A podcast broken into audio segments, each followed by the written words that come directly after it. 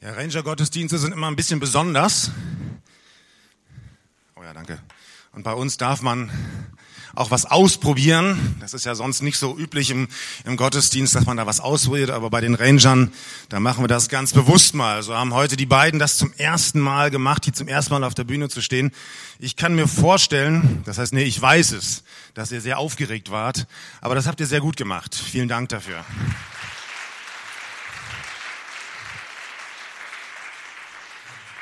Das ist gar nicht so einfach, hier vorne vor so vielen Leuten zu stehen was zu sagen, was auch noch Sinn macht, was einen sinnvollen Zusammenhang hat und dabei nicht den Faden zu verlieren. Also das ist schon eine großartige Sache. Aber so ist das bei den Rangern. Bei uns darf man Dinge lernen, man darf auch seine Grenzen erweitern. So, ich mache noch mal eine kurze Ansage, wenn irgendjemand hier noch ist, der der deutschen Sprache nicht so mächtig ist. Ihr könnt euch gerne hinten bei der Technik einen Kopfhörer besorgen.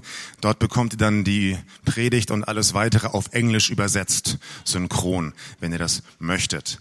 Ja, ihr habt schon ein paar Bilder von uns gesehen vom Camp. Und das Thema, das war ein bisschen komisch, auf der Suche nach der verlorenen Maske oder verschwundenen Maske. Äh, das war einfach nur eine Geschichte. Das Thema grundsätzlich war Suchen und Finden. Und wenn man mal in die Bibel guckt, da steht eine ganze Menge über das Suchen und auch über das Finden. Eins haben wir heute schon gesungen. Habt ihr das überhaupt noch im Kopf? Wer bittet, dem wird gegeben. Wer sucht, der wird finden. Das war so ein Teil davon. Und äh, es gibt eine ganze Menge Geschichten, wo Menschen was gesucht haben. Es gibt eine Geschichte von so einem verlorenen Geldstück, wo eine Frau die ganze Bude auf den Kopf stellt, das ganze Haus auf den Kopf stellt, um dieses Geldstück zu finden. Es gibt die Geschichte von etwas, was verloren war, nämlich dem verlorenen Sohn, der wieder zurückfindet zu seinem Vater nach Hause. Und es gibt ein anderes Gleichnis, und das möchte ich euch heute vorlesen. Das steht in Matthäus 13. Ich habe letztes Mal eine Geschichte erzählt von Amy Carmichael. Das war eine Lebensgeschichte. Heute werde ich einen Bibeltext nehmen. Der ist aber ganz kurz. Das sind nur drei Verse. Und das ist auch noch ein Gleichnis. Es sind sogar zwei Gleichnisse. Und ich dachte mir am Anfang, wenn ich zum Ranger-Gottesdienst Gleichnisse nehme, die sind schön einprägsam, die kann man sich gut merken, schön einfach. Äh, die lernt man auch oft im Kindergottesdienst, da hört man diese Geschichten. Äh, und ganz kurz, also kurz, knackig, einfach, anschaulich, bis ich angefangen habe, den Text mal richtig zu lesen bis ich angefangen habe, mir über den Text Gedanken zu machen und bis ich dann angefangen habe, mal im Internet zu googeln, was so Leute über diesen Text alle sagen. Das war so verwirrend. Es gibt so unterschiedliche Meinungen, wie so ein Gleichnis ausgelegt werden kann. Das wurde richtig anstrengend und die Vorbereitung wurde länger, als ich dachte. Trotzdem wird die Predigt kürzer. Ähm, ich glaube, das ist so, ein, ist so ein Ding auch in der Bibel. Wenn Geschichten in der Bibel sehr, sehr kurz sind, dann steckt da eine Menge drin. Und wenn man kurz predigen will, dann muss man sich auch lange vorbereiten. Und ich hoffe, dass ich dabei bleibe. Wir haben eigentlich gut Zeit, aber wir werden trotzdem kurz predigen oder ich werde kurz predigen. Ich hoffe aber, dass ihr das alle gut versteht und behalten könnt.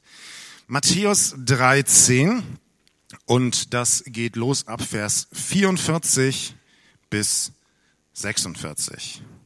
Da heißt es, mit dem Reich, das der Himmel regiert, verhält es sich wie mit einem im Acker vergrabenen Schatz, der von einem Mann entdeckt wird. Voller Freude versteckt er ihn wieder. Dann geht er los, verkauft alles, was er hat und kauft jenen Acker. Mit diesem Reich ist es auch so wie mit einem Kaufmann, der schöne Perlen sucht. Als er eine besonders wertvolle entdeckt, geht er los, verkauft alles, was er hat und kauft sie. Eigentlich ganz einfach. Das war jetzt die neue evangelistische Übersetzung. In den meisten Übersetzungen heißt es, das Reich der Himmel gleicht einem Acker wird mit einem Acker verglichen. Ich habe euch mal einen Acker mitgebracht.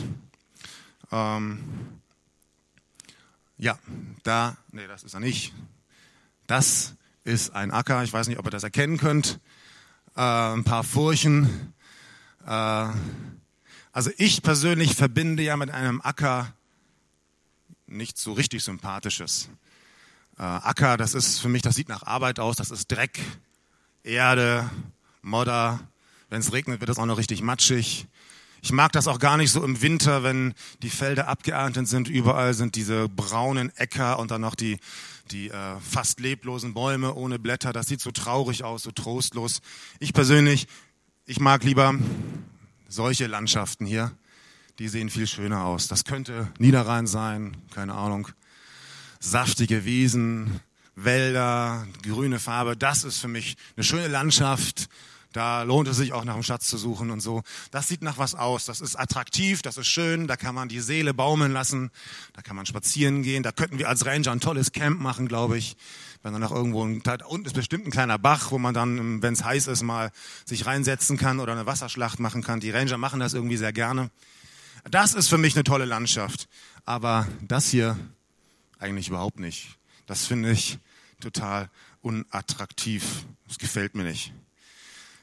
Und ich dachte, naja gut, ist ein klares Beispiel. Jesus gibt ein Gleichnis. Das Himmelreich ist wie ein Acker.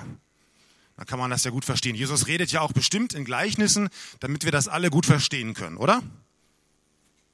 Das Blöde ist nur, bei diesem Gleichnis ist genau das Gegenteil der Fall. Dieses, dieses Gleichnis oder diese beiden Gleichnisse vom Acker und von der Perle, die sind in einem Zusammenhang mit mehreren Gleichnissen über das Himmelreich. Und Dummerweise sagt Jesus am Anfang, ich rede in Gleichnissen, damit die Menschen mich nicht verstehen können.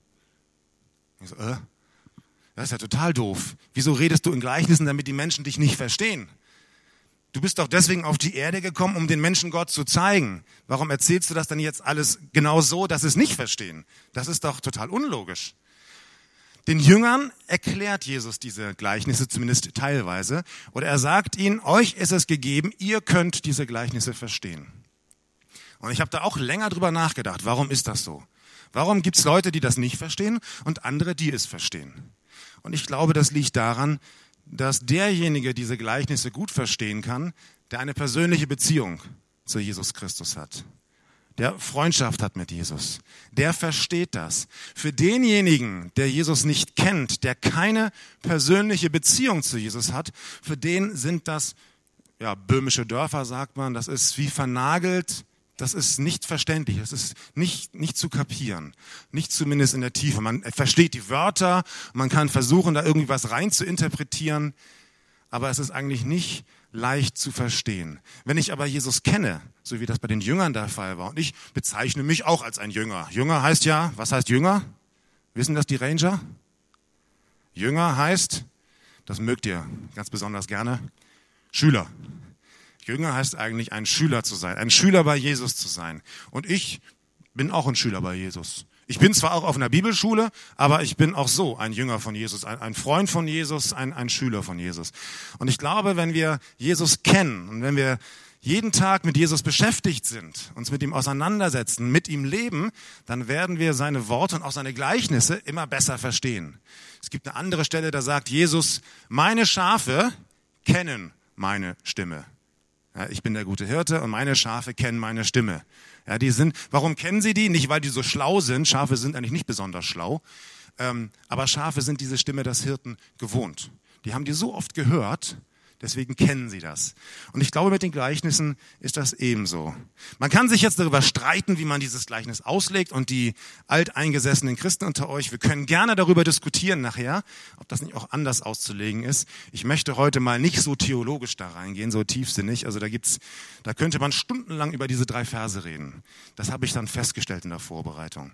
Aber mir ist dann was eingefallen, was wir in der Bibelschule gelernt haben, wenn man Gleichnisse auslegt. Ein Gleichnis ist also eine Geschichte, die etwas verdeutlichen soll oder die eine, eine bildhafte Geschichte ist, um einen geistlichen Tatbestand zu erklären. Und da gibt es meistens einen wesentlichen Vergleichspunkt. Es gibt ein, eine Aussage, die will Jesus mit so einem Gleichnis verdeutlichen. Wenn man jetzt anfängt, alles und jeden Gegenstand in diesem Gleichnis auszulegen, dann kann das irgendwann sehr kompliziert werden und auch definitiv falsch werden. So Gleichnisse, die hinken immer so ein bisschen. Die funktionieren nicht in, bis in jede Kleinigkeit hinein, sondern die haben einen Punkt, einen Vergleich oder auch mal zwei, aber so einen Hauptpunkt, den sie eigentlich verdeutlichen wollen. Und wenn wir uns das anschauen hier mit diesem Acker, das ist eigentlich relativ einfach. Das Reich Gottes ist wie ein Schatz, der im Acker verborgen ist. Das ist der Hauptvergleich. Das ist eigentlich die Hauptaussage. Und ich weiß, ich habe ganz viel darüber gelesen, ja, dass der Acker, der könnte jetzt äh, die Welt sein oder das Volk Israel sein. Nee, der Schatz ist das Volk Israel und das oder die Christen. Und dann wird versucht zu interpretieren, was ist was. Ich glaube, es ist relativ einfach. Das Reich Gottes, das Reich, wo Gott regiert, ist wie ein Schatz, der im Acker verborgen ist. Hm. Ein Schatz, den kennen wir alle. Ja, ein Schatz ist irgendwas ganz Tolles, was Schönes, was Glänzendes, etwas, was uns sehr wertvoll ist. Bei den, bei den Männern sind es meistens die Autos vielleicht oder die Häuser oder die Ehefrauen. Man sagt ja manchmal auch Schatz. Ne? Äh, nicht vergraben, nicht im Acker vergraben. Das macht man eben normalerweise so nicht. Ein Schatz ist eigentlich deutlich sichtbar, ist deutlich erkennbar. Wenn hier vorne ein Schatz liegen würde und ihr würdet reinkommen, ihr würdet ihn alle sehen und wahrscheinlich würdet ihr ihn auch alle klauen oder, oder sehen, dass ihr irgendwie einen Teil davon kriegen können. So ist das mit Schätzen, die so offensichtlich sind. Deswegen schließt man ja seine Autos ab und seine Häuser. Man lässt ein Handy nicht einfach irgendwo auf dem Flughafen liegen. Das ist sofort weg, weil das wertvoll ist. Das hat einen Wert. Aber dieses Himmelreich, das ist im Acker vergraben. Damit, damit wird's verglichen. Das ist ja ein Vergleich, nicht wortwörtlich. Es ist wie im Acker vergraben. Das heißt, man sieht den Schatz eigentlich gar nicht. Und wenn man sich diesen Acker anguckt, denkt man so, äh, was soll das? Ja, es gibt jetzt vielleicht ein paar Landwirte unter euch, die sagen, oh, toll, das ist fruchtbares Land, da kann man was mitmachen. Die sehen sofort die Möglichkeiten, die da drin stecken. Äh, und dann wird's irgendwann ein schönes Feld, ein Weizenfeld. Aber Acker ist für mich immer sowas. Es gibt ja auch im Deutschen so diese Bezeichnung, wir müssen ackern. Ja, in der Schule. Ich muss ganz stark ackern, damit ich eine gute Note habe. Und das ist eigentlich verbunden mit Anstrengung, mit Mühe, mit Arbeit. Das ist eigentlich nicht ganz so positiv besetzt, so ein Acker. Und wie gesagt, ich, mir gefällt das auch nicht. Und jeder sagt so, tja, wenn ich das haben sollte, jetzt stell dir vor, Jesus kommt zu dir oder jemand kommt zu dir und sagt, ich schenke dir den Acker. Sagen viele Leute vielleicht, ja, was soll ich damit? Haus darf ich da nicht bauen, weil das ist ja landwirtschaftliches Gelände. Soll ich da jetzt irgendwie Moorrüben anpflanzen? Das ist viel zu groß. Das brauche ich nicht, kann ich nicht gebrauchen, das Gelände. Ich würde natürlich sagen, mach ein Ranger-Gelände draus, aber das ist ja was anderes. Die gab es ja damals noch nicht. Ein Acker, was will ich mit dem Acker? Kann ich gar nicht gebrauchen. Manchmal ist das auch so mit dem Reich Gottes. Oder ich sag mal, was ist das Reich Gottes? Das ist da, wo wir an Jesus glauben, wo wir Jesus nachfolgen, wo wir das tun, was Jesus sagt. Und das sieht manchmal so unattraktiv aus wie so ein Acker. Wenn wir uns mal überlegen, was in der Bibel alles steht, das ist ganz schön anstrengend. Als Christ, wie soll man denn da leben? Da muss man immer nett sein, immer höflich sein. Man soll sich zum Beispiel, steht ähm, in Epheser 5, Vers 18, sauft euch nicht voll Wein. Ja gut, da steht jetzt nicht, dass man keinen Alkohol trinken darf, das nicht. Aber es steht in der Bibel, besaufen ist nicht. Betrunken sein, uh -uh, nicht für einen Christ. Ja Mensch, ey, welche Party ist dann überhaupt noch lustig heutzutage, wenn da nicht genügend Wein fließt oder Bier oder irgendwas anderes? Richtig cool sind doch erst die Partys, wo man zum Schluss so richtig besoffen ist und sich an nichts mehr erinnern kann. Da hat man lange was zu erzählen im Freundeskreis. Das sind die coolen Partys. Das ist vielleicht für die Kundschaft dann noch nicht so interessant. Und für die Pfadfinder hoffentlich auch nicht. Bei den Pfadrangern, da geht das dann spätestens los, dass irgendwelche äh, Leute Partys machen und laden euch ein. Und dann fließt meistens Alkohol ohne Ende. Ich weiß noch, wir hatten einmal einen, für drei Monate einen Gastschüler aus Indien. Der hat auch mal gesagt, er wollte mal ein paar Freunde zum Grillen einladen. Ja, die paar Freunde entpuppten sich dann als mindestens 30. Und äh, ich weiß nicht, wir hatten ein bisschen Getränke besorgt. Ich weiß gar nicht, ob wir auch ein bisschen Bier dabei hatten. Aber das bisschen, die Leute, die haben alle was mitgebracht. Und das hat man dann nicht mehr unter Kontrolle. Und diese Party ist dermaßen ausgeufert, dass wir die irgendwann richtig abbrechen mussten. Und war dann auch ein paar Tage Gespräch in der ganzen Straße. Und die Reste dieser Party konnten wir am nächsten Morgen dann sehen, überall im Blumenbeet und so. Das war eigentlich nicht besonders lustig. Aber so ist das eigentlich heute. Wenn man eine Party feiert und man kann nicht richtig Alkohol trinken, man darf sich nicht besaufen, macht das keinen Spaß. Das ist ja dann so wie so ein Acker. Dann kann ich ja gleich zu diesem Acker gehen. Das ist doch keine Party, aber doch keinen Spaß. Ich erinnere mich daran, das heißt, ich erinnere mich nicht, sondern meine Eltern haben es mir erzählt, als sie geheiratet haben. Da haben meine Eltern darauf verzichtet, Alkohol auszuschenken. Ähm, da kann man jetzt drüber streiten, auf einer Hochzeit, also wir haben das bei uns schon gemacht, aber sie haben sich entschieden, das nicht zu tun. Bei den Rangern haben wir uns ja auch dazu entschieden, auf Camps kein Alkohol zu trinken, auch nicht unter uns Leitern. Auch nicht, wenn alle Kinder schon schlafen und wir noch als Leiter zusammensitzen, weil wir gesagt haben, wir müssen immer bereit sein, wir müssen immer zur Stelle sein, wenn Kinder was brauchen. Wir müssen auch mal schnell mit dem Auto irgendwo hinfahren können. Deswegen machen wir auf unseren Camps kein Alkohol. Und so hatten sich meine Eltern auch entschieden, auf ihrer Hochzeit kein Alkohol. Ich denke, es war auch eine Kostenfrage. Mein Vater war Pastor, ganz junger Pastor und damals haben Pastoren, naja, sehr, sehr, sehr wenig verdient. So viel Geld hatten meine Eltern nicht. Und mein Onkel war davon nicht besonders begeistert. Der war kein Christ, er hat äh, nach eigenen Maßstäben gelebt und er hat sich über diese Hochzeitsfeier sehr lustig gemacht, hat ziemlich abgelästert und gesagt, was ist das hier für eine Party, was ist das für eine Feier, das ist doch keine Hochzeitsfeier ohne Alkohol, ohne Wein und hat das ziemlich schlecht gemacht, ziemlich schlecht geredet. Er selber war erfolgreicher Geschäftsmann, und früher war das so, wenn man erfolgreiche Geschäfte abgeschlossen hat, dann trank man mit den Geschäftskollegen einen Cognac oder einen Champagner oder einen Sekt oder irgendwas. Er war sehr erfolgreich, es wurde viel getrunken. Und äh, ich weiß nicht, ob das damals schon so weit war, aber es ging sehr schnell, dass er alkoholkrank wurde. Er war abhängig. Äh, das war jahrelang nicht sichtbar. Er war heimlicher Alkoholiker. Wurde dann später, kam das raus. Die Ehe ist daran zerbrochen. Äh, er war ziemlich am Boden. Seine Gesundheit war zerstört.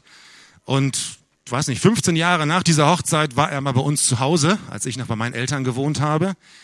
Völlig fertig, völlig am Boden. Und er sagte mir persönlich mehrmals, ich wünschte, ich könnte so leben wie ihr. Ich wünschte, ich hätte so ein Leben wie ihr. Ich beneide euch.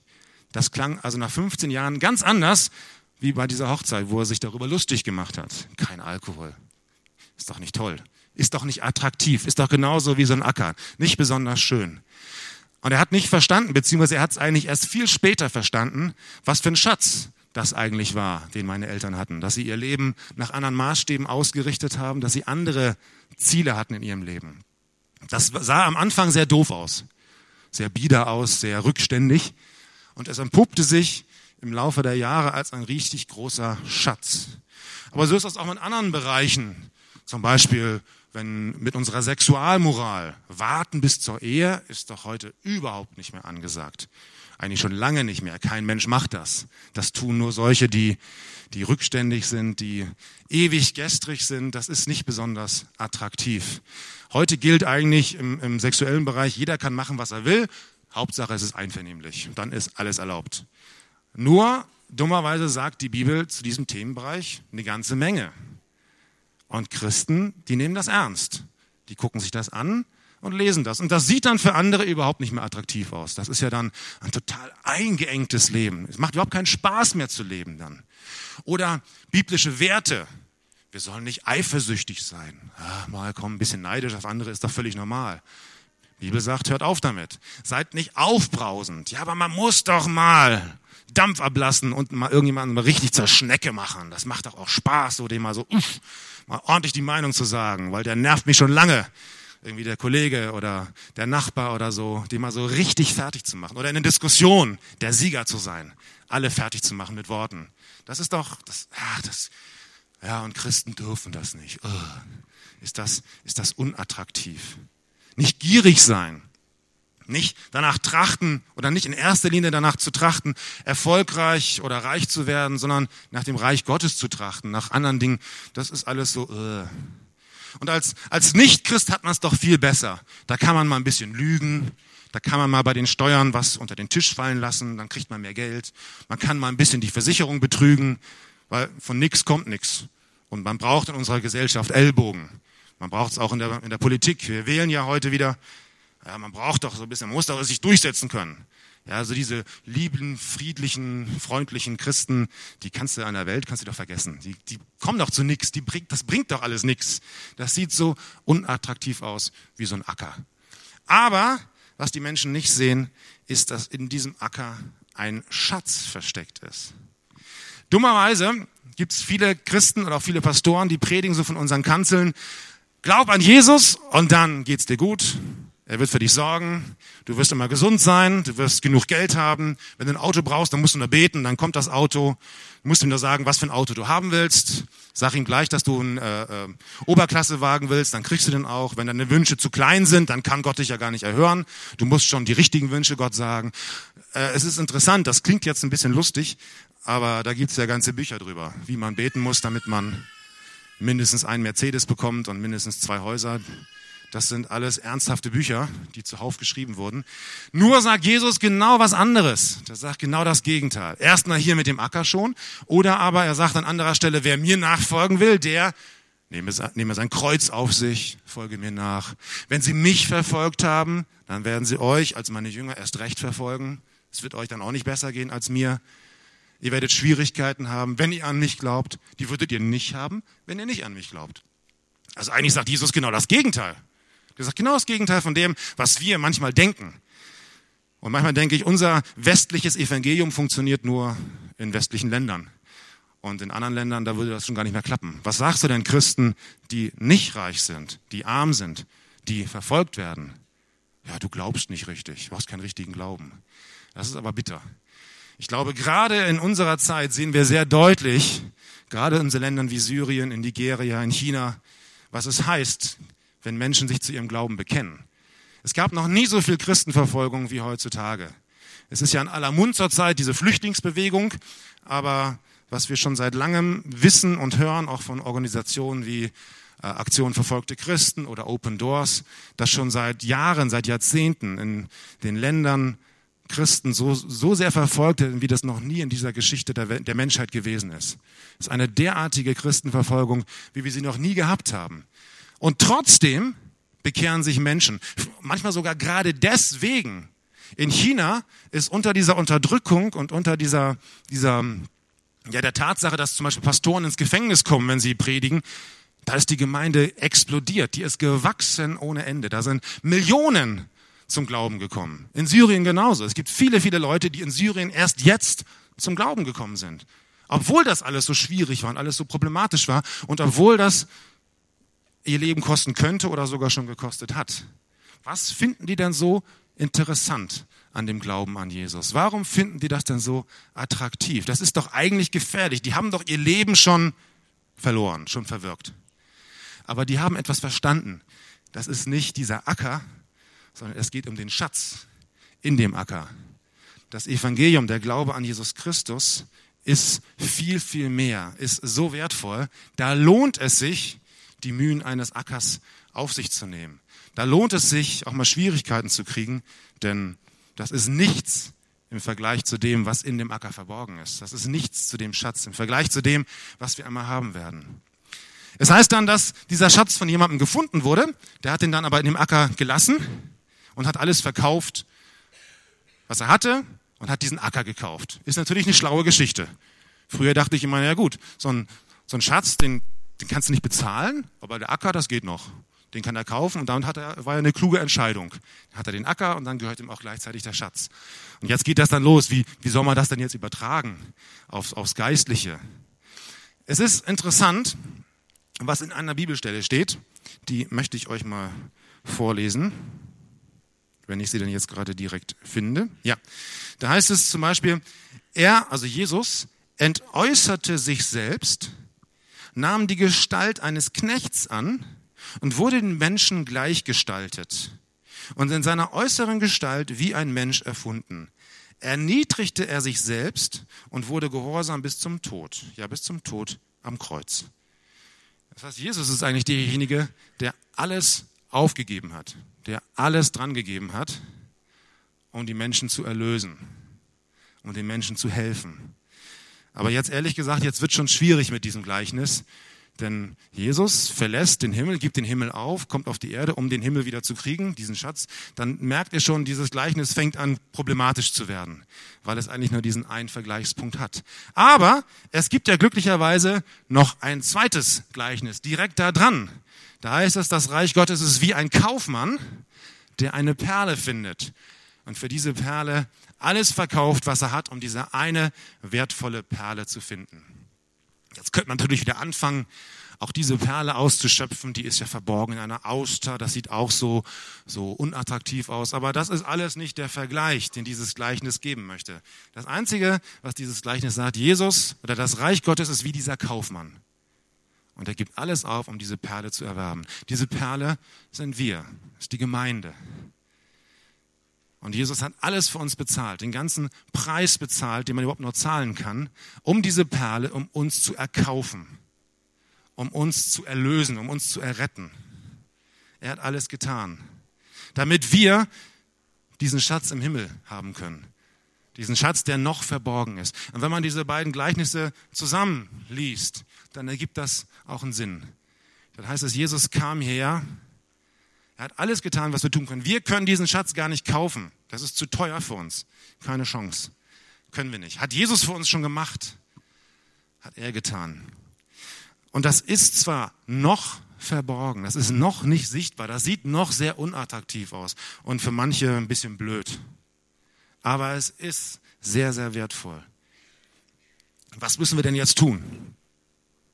Also wir können den Acker scheinbar nicht kaufen, wir können den Schatz nicht kaufen, wir sind die Perle, wäre uns auch zu wertvoll. Ja, was, was mache ich denn jetzt überhaupt, damit ich zu Jesus gehöre? Was mache ich denn, damit ich zu dieser Perle werde? Was mache ich denn, damit ich diesen Schatz bekomme, diesen Himmel? Und in der Apostelgeschichte 16, da sagt mal ein Gefängniswärter, fragt den Paulus und den Silas, was muss ich tun, um gerettet zu werden? Und die Antwort ist, glaube an den Herrn Jesus Christus. Auch relativ einfach, relativ kurz und knapp. Glaube an den Herrn Jesus Christus. Das ist alles, was du tun kannst. Und das ist eigentlich nicht viel. Das ist eigentlich gar nichts. Aber das können wir tun. Die Frage ist jetzt, wie entscheidest du dich persönlich? Wie stehst du dazu? Die Bibel sagt, dass du wertvoll bist, dass wir wertvoll sind, wie diese Perle. Wir sind eigentlich ein, dadurch, dass Jesus für uns einen, einen großen Preis bezahlt hat, haben wir auch diesen hohen Wert. Die Perle wird dadurch wertvoll, dass Jesus diesen großen Preis bezahlt hat, nämlich alles, was er hatte, sein eigenes Leben. Dadurch wird diese Perle wertvoll. Und genauso wertvoll ist auch das, was wir einmal erben werden, nämlich den Himmel, den Schatz im Himmel. Und da sagt Paulus mal, das ist noch nicht sichtbar, noch sieht man das nicht. Aber es wird einmal sichtbar werden, was wir jetzt nur glauben. Das wird irgendwann mal sichtbar werden. Irgendwann wird dieser Schatz ausgegraben werden, denn Jesus kommt wieder. Darüber haben wir die letzten Sonntage bei uns im Gottesdienst viel gehört. Jesus Christus kommt wieder und dann wird dieser Schatz ausgegraben aus dem Acker. Dann wird sichtbar, was das eigentlich war. Dann können es auch alle sehen, welchen großen Schatz wir haben. Die Frage ist nur, bist du dabei? Bist du dann diese Perle, wenn Jesus wiederkommt? Möchtest du diesen Schatz haben? Diesen Himmel? Das ist unsere ganz persönliche Entscheidung und die müssen wir in unserem Herzen treffen, in unseren Gedanken. Und ich möchte euch heute auffordern oder ermutigen, diese Entscheidung zu treffen. Ich möchte an Jesus glauben. Ich möchte diesen Schatz haben, auch wenn das zurzeit noch mit Schwierigkeiten verbunden ist, mit Unannehmlichkeiten. Aber ich will das, weil ich weiß, was dahinter steckt, weil ich weiß, was in diesem Acker vergraben ist und weil ich weiß, was ich bin für Jesus, so eine Perle. Wir wollen jetzt noch ein Lied singen. Und bei diesem Lied, ihr könnt schon nach vorne kommen, bei diesem Lied habt ihr die Möglichkeit, entweder mitzusingen, aus Überzeugung, oder darüber nachzudenken. Habe ich diesen Schatz? Möchte ich diesen Schatz haben? Nehme ich diesen Schatz an? Und wenn du das tun möchtest, musst du eigentlich nichts anderes tun, als jetzt zu Jesus reden. In deinen Gedanken kannst du das auch tun. Er kennt deine Gedanken. Er weiß, was du denkst, wie es dir geht, wie du dich fühlst. Und du kannst ihm in dir selber drin, in deinen Gedanken eine Antwort geben. Du kannst Jesus sagen, Jesus, ich möchte an dich glauben. Das fällt mir schwer. Ich weiß vieles nicht. Ich verstehe vieles nicht. Ich sehe zurzeit nur diesen Acker. Aber ich möchte an dich glauben. Ich möchte dir vertrauen und ich glaube, dass du einen großen Schatz für mich hast, dass ich einmal bei, bei dir im Himmel sein werde.